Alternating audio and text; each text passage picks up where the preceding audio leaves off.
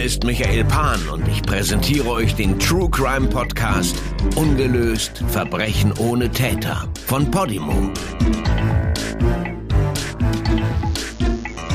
Das Bowlingbahn-Massaker von Las Cruces. Las Cruces ist mit etwa 100.000 Einwohnern die zweitgrößte Stadt im Bundesstaat New Mexico. Sie liegt an den Ufern des Rio Grande, etwa 70 Kilometer von den Grenzstädten El Paso und Ciudad Juarez entfernt, wo Mexiko mit den Vereinigten Staaten verschmilzt. Noch vor 30 Jahren wohnten hier nur halb so viele Leute.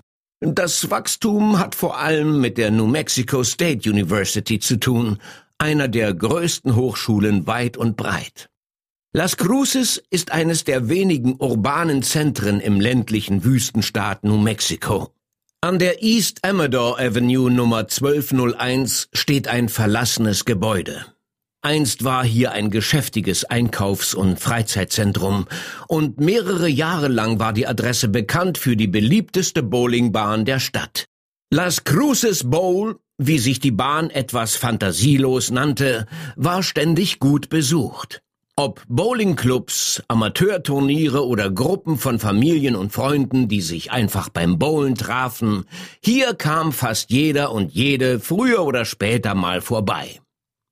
Aber vor 30 Jahren ereignet sich hier eines der grausamsten und rätselhaftesten Verbrechen in der Geschichte von New Mexico. Dies ist die Geschichte des Bowlingbahn-Massakers von Las Cruces.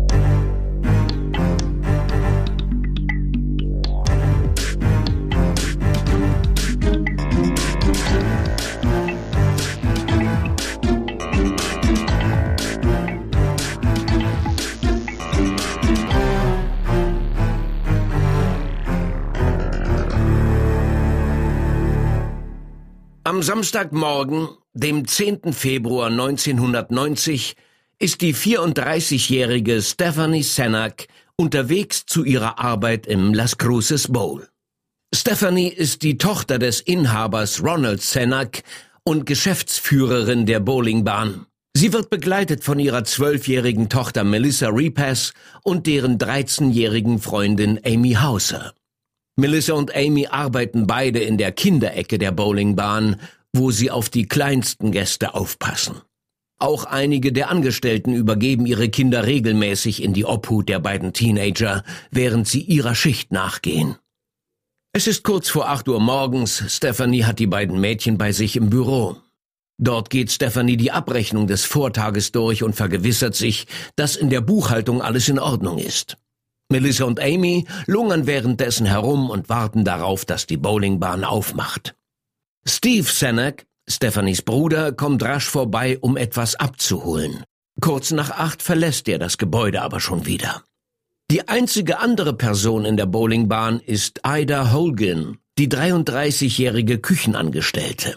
Sie nutzt die Zeit vor dem Trubel, um die Küche auf Vordermann zu bringen und sich ihr Handwerkszeug bereitzulegen.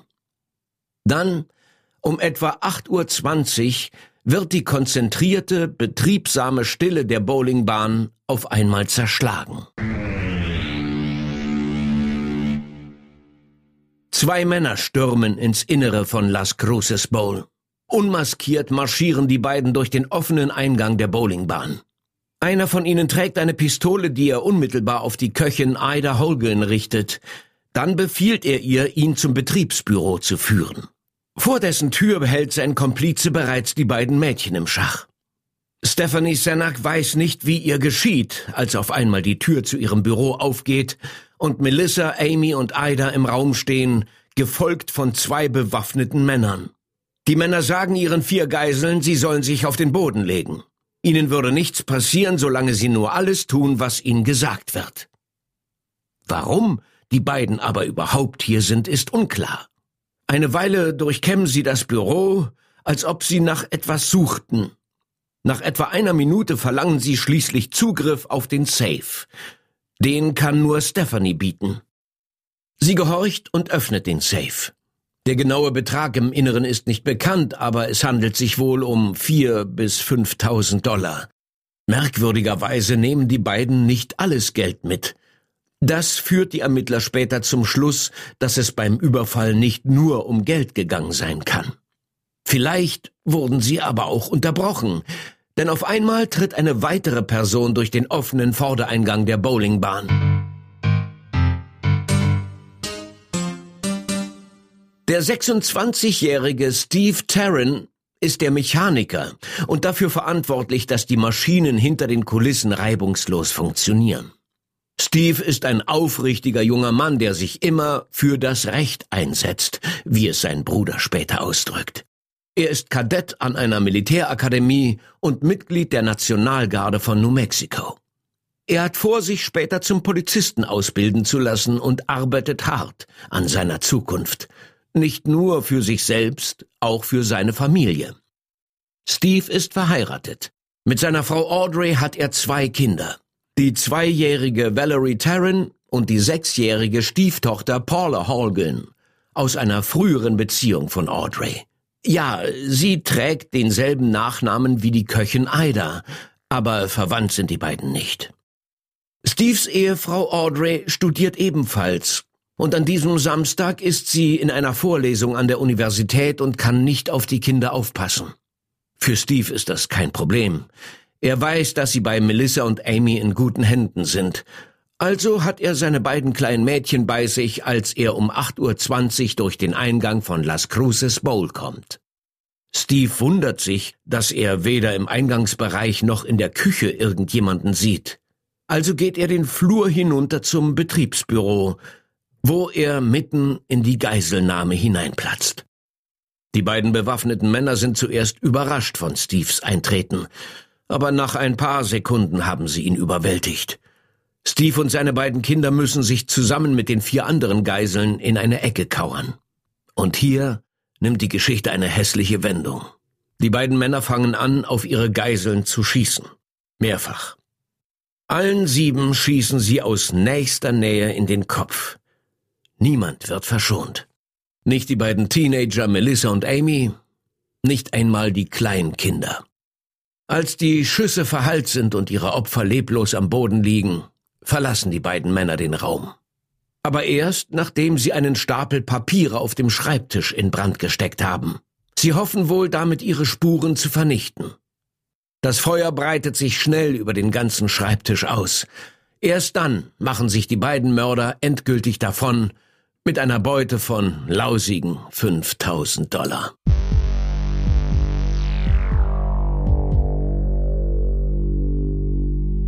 Um etwa 8.29 Uhr geht bei der Notrufzentrale von Las Cruces ein Anruf ein. Er kommt von der Bowlingbahn. Am anderen Ende ist die zwölfjährige Melissa Repass.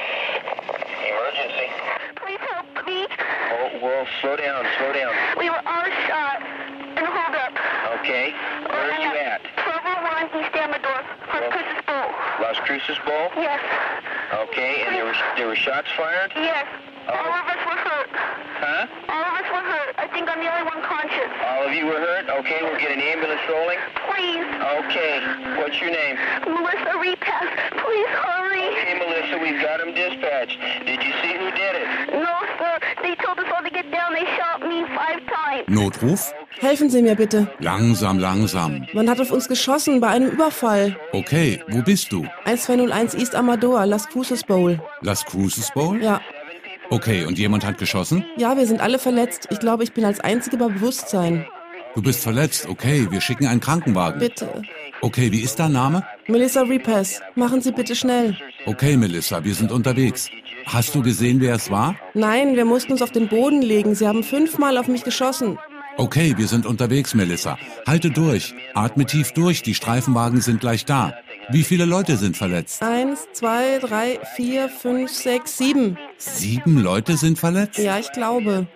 Sieben Verletzte. Es tut weh. Es tut weh. Okay, Melissa. Der Krankenwagen und die Polizei sind unterwegs. Sie sind gleich bei dir. Okay. Du hast nicht gesehen, was sie anhatten? Ich glaube, sie haben unser ganzes Geld gestohlen. Du weißt nicht, was sie anhatten oder so? Nein. Weißt du, ob sie schwarz oder weiß waren? Sie waren beide schwarz. Zwei schwarze Männer? Ja. Okay. Nein, sie sind weg. Zwei schwarze Männer. Bitte schnell. Okay, Melissa. Es brennt auch. Es brennt? Der Schreibtisch brennt. Sie wollen uns verbrennen. Sind die Männer noch da? Ich weiß nicht. Du weißt nicht? Ich weiß nicht. Sie haben uns ins Büro gebracht. Sie haben euch ins Büro gebracht? Ja, wir brauchen die Feuerwehr. Bitte helfen Sie mir. Okay, Melissa. Sie sagt, Sie haben sie im Büro eingeschlossen. Sie weiß nicht, ob sie noch da sind. Die Tür ist offen. Es brennt. Kannst du Rauch riechen, Melissa? Ja, ich kann ihn sehen. Kann ich den Feuerlöscher holen? Die Feuerwehr auch. Sie sagt, sie kann Rauch riechen. Eventuell brennt das Gebäude. Nein, es brennt wirklich. Es brennt. Okay, Melissa. Sie sind unterwegs. Bitte schnell, meine Mami. Okay, Melissa. Ein Polizist ist da, okay? Er wird versuchen, dich zu finden. Wir sind im Büro. Okay, halte durch, Melissa. Der Krankenwagen ist gleich um die Ecke. Sie sagt, alle sieben wurden angeschossen. Sie sind verletzt. Sie sind im Büro. Äh, wo ist das Büro, Melissa? Durch die Tür, die erste links und dann auf der rechten Seite. Sie sagt, man kommt rein, die erste links und dann auf der rechten Seite. Okay, ich sage den Polizisten, wie sie dich finden können. Wir helfen dir, Melissa. Sie sind gleich da. Du musst jetzt stark sein, okay? Wir verbrennen gleich. Okay, kannst du Flammen sehen? Ja, es brennt. Aua, ich habe Kugeln in den Füßen. Ich habe Kugeln im Kopf. Ich kann die Polizisten hören. Geh raus mit ihnen. Ich kann nicht. Haben die Polizisten gesagt, du sollst raus? Ja, Dann geh. okay. Okay? Oh my God, please help me. We're helping you, Melissa. We've got them rolling. Okay? You be, gotta be brave. Gotta be strong now. Okay? Oh God, it- it's gonna burn us right now. Okay. Can you see flames? Yeah, Okay. it's burning us. Okay. Oh, I got bullets in my feet. Okay. I got oh. bullets in my head. You bullet the bullets in your head too?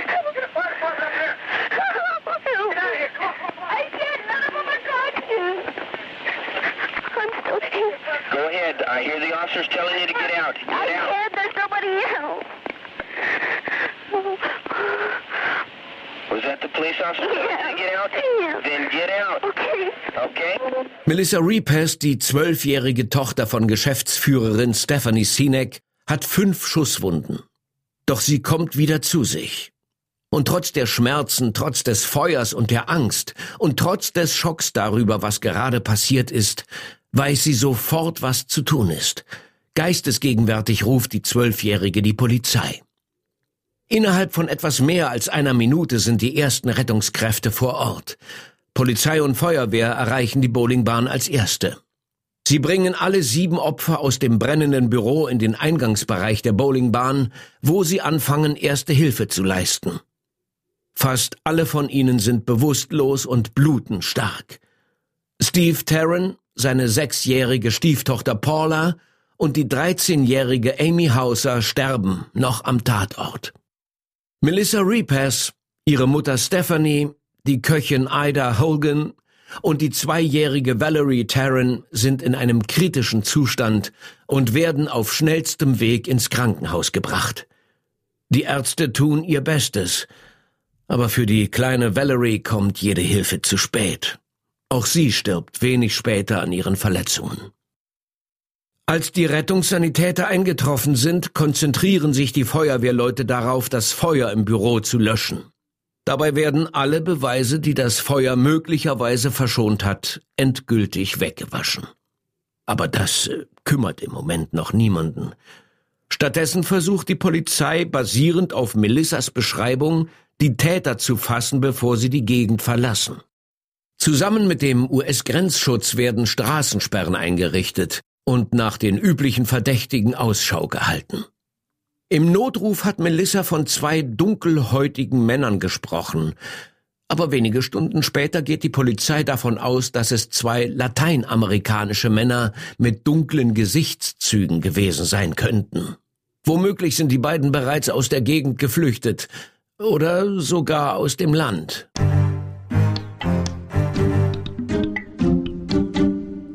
Die Nachricht über die Bluttat am 10. Februar 1990 hinterlässt tiefe Spuren.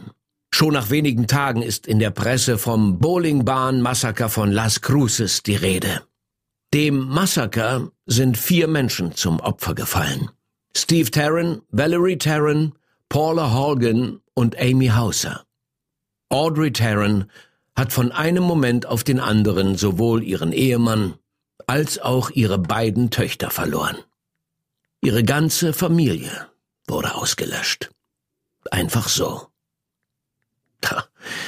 Ich kann mir gar nicht vorstellen, was sie in den Stunden und Tagen danach wohl durchmachen muss. Es ist kaum verwunderlich, dass sie sich weigert, über ihre Erfahrung zu sprechen. Stephanie Senak, Ida Holgan und Melissa Repes haben ihre Verletzungen fürs Erste überlebt. Aber auch für sie ist die Tortur noch lange nicht überstanden. Es wird Monate dauern, bis sie sich von ihren Wunden erholen, und selbst dann wird nichts mehr so sein, wie es mal war. Während Stephanie, Melissa und Ida im Krankenhaus um ihr Leben kämpfen, werden alle Beamte des Las Cruces Police Department einberufen. Ausnahmslos. Urlaube werden gestrichen.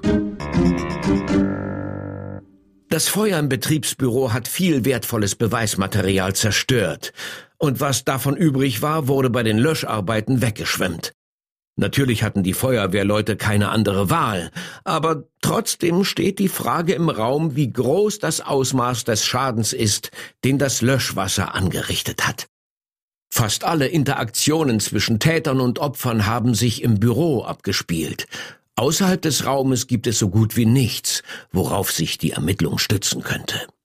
Kriminalpolizist Mark Myers der den Fall mehrere Jahre später übernimmt, erklärt, es war ein sehr komplizierter Tatort. Das Büro wurde in Brand gesetzt. Ein klares Indiz dafür, dass sich die Täter Gedanken über mögliche Spuren machten, die sie eventuell zurückließen. Sie wollten auch keine Zeugen hinterlassen, egal wie jung die waren. Ich habe keinen Zweifel daran, dass sie davon überzeugt waren, ihre Opfer seien alle tot. Die Polizei hat bestätigt, dass im Büro trotz Feuer- und Wasserschaden Beweismittel sichergestellt wurden. Die seien für genauere Analysen an die staatlichen Labors überstellt worden. Aber auf die Frage, worum genau es sich dabei handelt, gibt die Polizei keine Auskunft. Das Einzige, was sich dazu finden lässt, ist eine Aussage vom Ermittlungsleiter Mark Myers. Wir haben Fingerabdrücke sichergestellt, aber es ist eine Bowlingbahn. Fingerabdrücke waren zu erwarten. Dazu kommt, dass die DNA-Analyse zur Zeit der Ermittlungen Anfang der 90er Jahre noch in den Kinderschuhen steckt. Auf die Technik ist also kein Verlass. Stattdessen ist Laufarbeit gefragt. Die Polizei klappert die Nachbarschaft ab und befragt alle Anwohner, ob sie irgendwas Verdächtiges gehört oder gesehen hätten. Dabei kommen immerhin ein paar Zeugen zum Vorschein. Einer von ihnen, der in der Nähe in einem Laden arbeitet, behauptet, er hätte am Morgen der Tat mehrere Schüsse gehört. Ein zweiter Zeuge sagt, um etwa dieselbe Zeit wie Melissas Notruf seien zwei Männer vom Tatort weggelaufen. Der dritte Zeuge ist Steve Senek, der Bruder der Geschäftsführerin und Onkel von Melissa Repass, der kurz vorher noch in der Bowlingbahn war, um etwas abzuholen. Er muss das Gebäude nur wenige Minuten vor dem Überfall verlassen haben. Und er sagt, er hätte in der Umgebung der Bowlingbahn zwei Männer lateinamerikanischer Herkunft herumlaufen sehen. Womöglich waren sie sogar auf dem Weg dorthin. Einer von ihnen hätte einen Aktenkoffer dabei gehabt, den er dem anderen übergab. Als er die beiden sieht, denkt sich Steve natürlich nichts dabei aber als er den ersten Schock über die Nachricht verdaut hat, beginnt er eins und eins zusammenzuzählen. Und er gibt der Polizei eine Personenbeschreibung. Anscheinend ist einer der beiden Männer deutlich älter als der zweite. Aufgrund von Steves Aussage erstellt die Polizei ein grobes Täterprofil.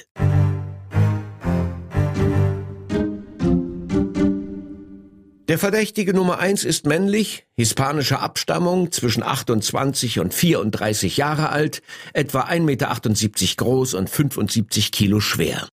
Er hat wellige, braune Haare, braune Augen und einen Schnurrbart. Kein hörbarer Akzent.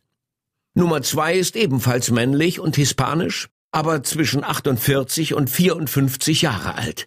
Er ist ziemlich klein gewachsen, etwa 1,62 Meter und wiegt um die 65 Kilo. Sein Haar ist schwarz mit grauen Strähnen, er hat braune Augen und spricht mit einem leichten spanischen Akzent. Von beiden Männern wird ein Phantombild erstellt und an die Medien verteilt. Basierend auf weiteren Zeugenaussagen geht die Polizei davon aus, dass die beiden Männer in einem grünen Allradfahrzeug geflüchtet sind. Steve Senek gibt seine Aussage noch am selben Tag ab, an dem er vom Überfall erfährt. Und wenige Stunden später erhält er einen Anruf von der Polizei, die ein Fahrzeug am Stadtrand angehalten hat. Darin sitzen vier Männer hispanischer Abstammung, die mehrere tausend Dollar Bargeld bei sich haben. Doch Steve kann keinen der Männer identifizieren und die Beamten lassen sie ziehen. Auch die Köchin Ida Horgan, die mehrere Schusswunden überlebt hat, spricht kurz danach mit der Polizei. Sie bestätigt Steves Beschreibung und sie fügt noch ein paar wichtige Details hinzu. Sie glaubt sich zu erinnern, die beiden schon mal in der Bowlingbahn gesehen zu haben. Wann genau kann sie nicht sagen. Es könnte sein, dass sie dabei den Grundriss des Lokals und den Zeitplan der Angestellten ausgekundschaftet haben. Ida ist überzeugt, dass es kein einfacher Überfall war. Sie sagt später, die beiden Männer haben nach etwas gesucht, bevor sie zum Safe rübergingen. Diese und weitere Aussagen der Überlebenden bringen die Polizei zu der Schlussfolgerung, dass Raub nicht das einzige Motiv gewesen sein kann.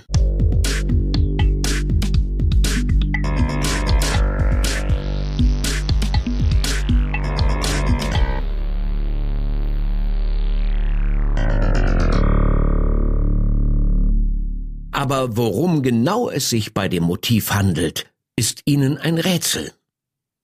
Ich habe ja schon beschrieben, wie sich die Tat abgespielt hat. Wie die beiden Männer durch die Vordertür hereinspaziert kamen, alle Anwesenden ins Betriebsbüro drängten und sie dort schließlich regelrecht exekutierten. Danach machten sie sich mit vier bis fünftausend Dollar Beute davon. Aber aus irgendeinem Grund nahmen sie nicht alles Geld mit, das im Safe war. Die einfachste Erklärung wäre, dass die Täter überhastet die Flucht ergriffen und dabei die Übersicht verloren haben. Aber es hat nicht den Anschein, als wären sie unterbrochen worden. Selbst als sie von Steve Tarrant und seinen beiden Töchtern überrascht wurden, ließen sie sich nicht von ihrem Vorhaben abbringen. Geld hat also unter Umständen nicht die tragende Rolle gespielt. Vielleicht ging es den Männern einfach nur um Gewalt? Dann hätten sie sich wohl nicht besonders darum gekümmert, ob sie alles Geld eingesteckt haben. Andererseits ist es auch möglich, dass ihnen die Situation nach dem kurzen Kampf mit Steve Tarrant zu viel wurde und sie nur noch einen Weg sahen, wie sie wieder aus der Sache rauskommen würden. Auf jeden Fall dürfen sich die Ermittler nicht bloß auf Raub als einziges Motiv konzentrieren. Stattdessen gehen sie einem Gerücht nach, wonach die Bowlingbahn Las Cruces Bowl auf irgendeine Art in organisiertes Verbrechen verstrickt sein soll. Wie genau, ist allerdings unklar. Aber kurz nach der Tat wird herum erzählt, dass sich der Inhaber Ronald Senek, Vater von Stephanie und Steve Senek, mit zwielichtigen Geschäften die Hände schmutzig gemacht hat. Vielleicht hat er sich sogar mit den Kartellen eingelassen, die hier an der Grenze zu Mexiko aktiv sind. Die brutale Art und Weise, wie die Opfer umgebracht wurden, könnte ein Hinweis darauf sein, dass die Tat die Handschrift eines Drogenkartells trägt. Also fangen die Ermittler an, sich Ronald Senek und dessen Geschäftspartner etwas genauer anzusehen. Sie suchen nach irgendwelchen Anzeichen dafür, dass er in illegale Geschäfte verwickelt ist. Von da aus würde womöglich eine Spur bis hin zu den Tätern führen. Aber Kriminalpolizist Mark Myers erklärt, dass die Ermittlungen zu Ronald Seneks Geschäftsbeziehungen in einer Sackgasse landeten. Wir haben alle dieser Möglichkeiten überprüft. Tausende von Arbeitsstunden wurden dafür aufgewendet, diese Theorien zu beweisen, aber wir haben nichts gefunden. Wir haben uns Ronald Seneks ganzes Leben unter dem Mikroskop angeschaut, aber da war nichts. Alles, was wir mit Sicherheit sagen können, ist, dass es sich um einen Raubmord handelt.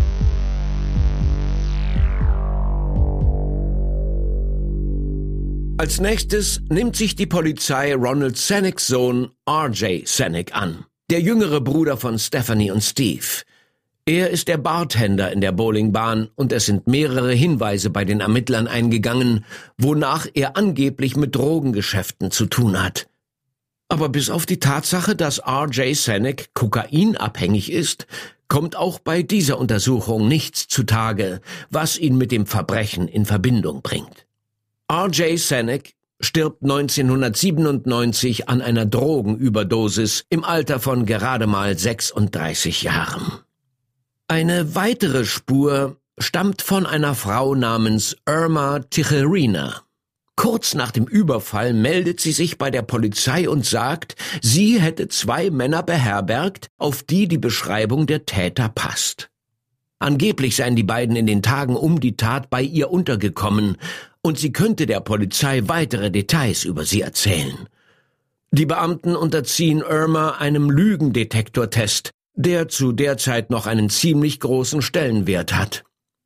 Heute ist bekannt, dass auf einen Lügendetektor so gut wie kein Verlass ist.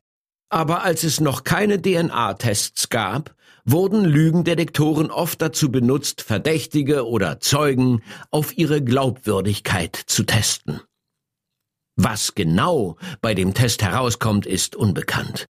Aber wenig später findet die Polizei heraus, dass Irma Tijerina schwere Drogenprobleme hat und misst ihren Aussagen daher wenig Bedeutung bei. Wie R.J. Sanak stirbt auch Irma Tijerina im Mai 2001 in jungen Jahren an ihrer Drogensucht.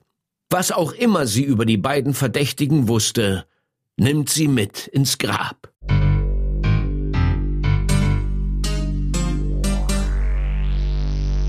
Mehrere Wochen nach der Tat hat die Polizei bereits eine ganze Reihe von möglichen Motiven, Verdächtigen und anderen Spuren durchgekaut, ohne dass etwas Handfestes dabei herausgekommen ist. Noch immer weiß niemand, was die Täter dazu bewegt hat, an diesem Samstagmorgen die Bowlingbahn zu betreten. Vielleicht sind sie die einzigen, die die Antwort auf diese Frage kennen. Wenn man die Theorie akzeptiert, dass Ronald Sanek irgendwie auf die falsche Seite des Gesetzes geraten ist, dann wollte ihm jemand mit der Bluttat vielleicht eine Nachricht zukommen lassen. Vielleicht ist ein Deal geplatzt oder er hat einen Geschäftspartner hintergangen und jemand beschloss, an den unschuldigen Angestellten der Bowlingbahn ein Exempel zu statuieren.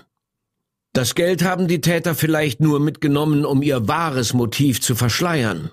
Bei den beiden Schützen könnte es sich um Profis handeln, die aus dem nahen Mexiko über die Grenze gekommen und nach der Tat wieder dorthin verschwunden sind. So weit hergeholt ist das auf keinen Fall. Und sie haben nach etwas gesucht, bevor sie Zugang zum Safe verlangten. Könnte sein, dass sie etwas ganz Bestimmtes mitbringen sollten. Die Brutalität der Tat könnte auch ein Hinweis darauf sein, dass die Sache irgendwie persönlich motiviert war, dass es entweder um den Inhaber oder einen Angestellten der Bowlingbahn ging. Aber nochmal, das ist alles nichts weiter als Spekulation. Die Ermittler haben so gut wie keine Anhaltspunkte, bis auf ein paar vage Zeugenaussagen und Spuren vom Tatort, die allem Anschein nach zu nichts nütze sind. Und an dieser Tatsache wird sich auch in den Monaten und Jahren nach der Tat nichts ändern.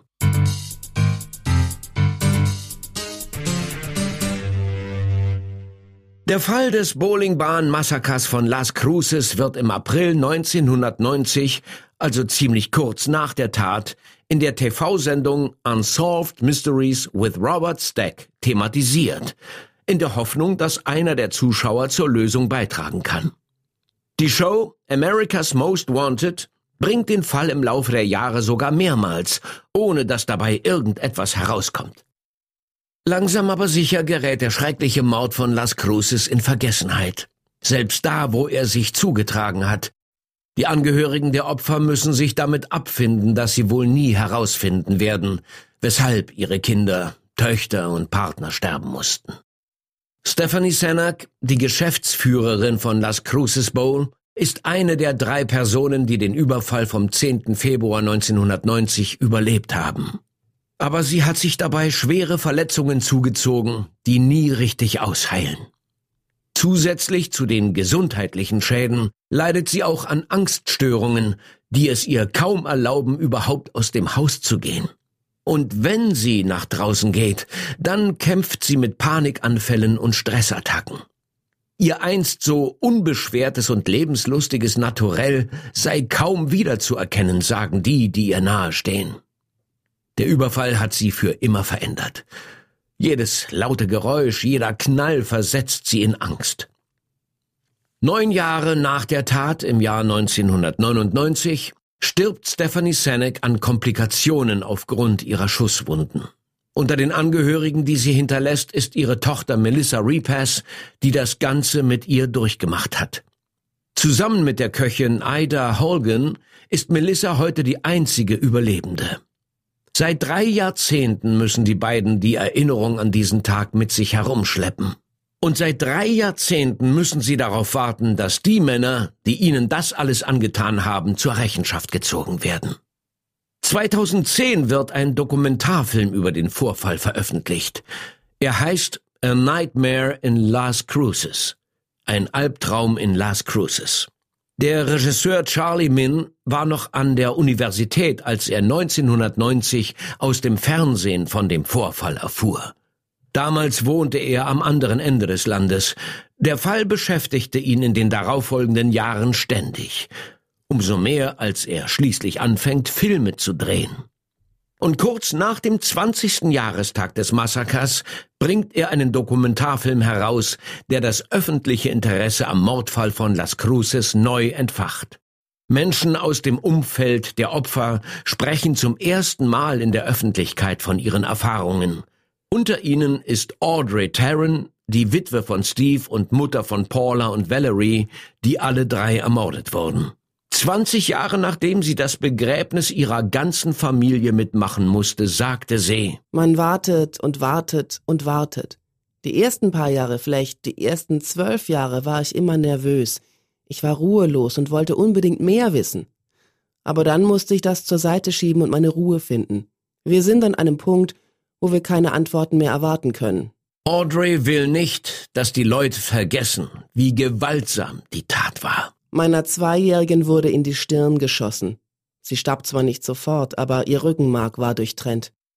Wenn sie überlebt hätte, wäre ihr nur der Rollstuhl geblieben. Viele Leute wissen gar nicht, wie schrecklich es war, was man meinen Töchtern angetan hat. Es ist 20 Jahre her und die Leute sagen mir bis heute, dass sie für mich beten, dafür, dass ich Ruhe finde. 2016 spricht Anthony Tarrant, der Bruder von Steve Tarrant, mit der Lokalzeitung Las Cruces Sun. Anthony hat sich stets dafür eingesetzt, dass die Opfer Recht erfahren. Und er ist entsetzt darüber, dass die Polizei 2016 noch keinen Schritt weiter ist als 1990. Heutzutage bleiben solche Fälle nicht ungelöst. Wie konnten diese Typen entkommen? Diese Frage stelle ich mir jeden Tag. Mehrere Leute haben sie gesehen. Jemand weiß etwas. Und das müssen wir wissen.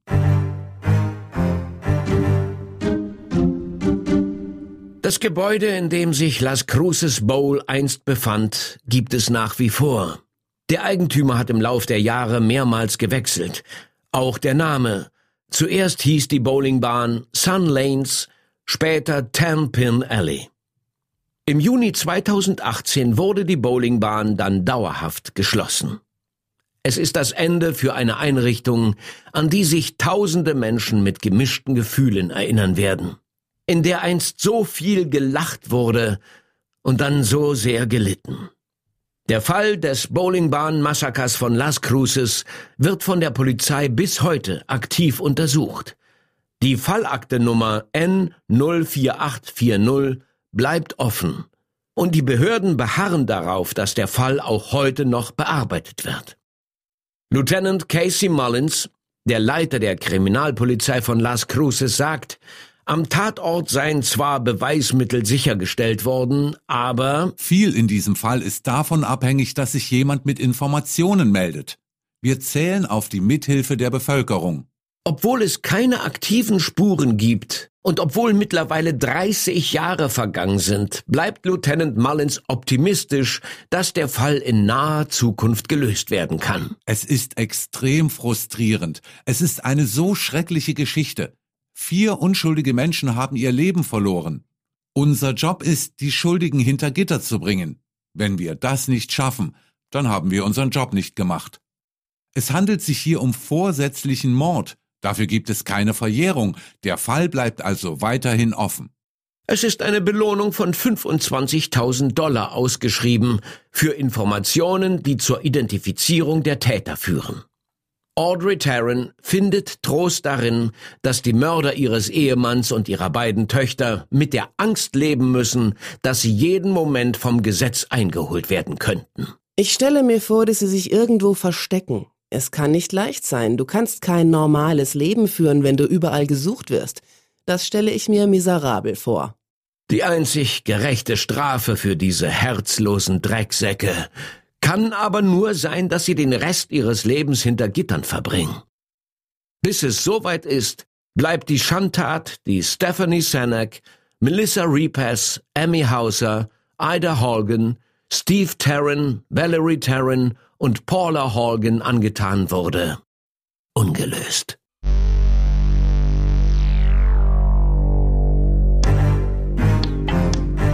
Ungelöst ist die deutsche Version von Unresolved, einem amerikanischen Podcast von Michel. An dieser Stelle ein dickes Dankeschön an Michel für die Mühe und Arbeit, die du in die Recherche dieser Fälle gesteckt hast. Dieser Podcast ist eine Produktion von Podimo, der exklusiven Podcast-Plattform. Hier findest du lauter neue Shows zusätzlich zu all den Podcasts, die du bereits liebgewonnen hast. Wenn du deine Podcasts auf Podimo hörst, unterstützt du automatisch die Hosts deiner Lieblingsshows. Alle weiteren Infos findest du auf podimo.de.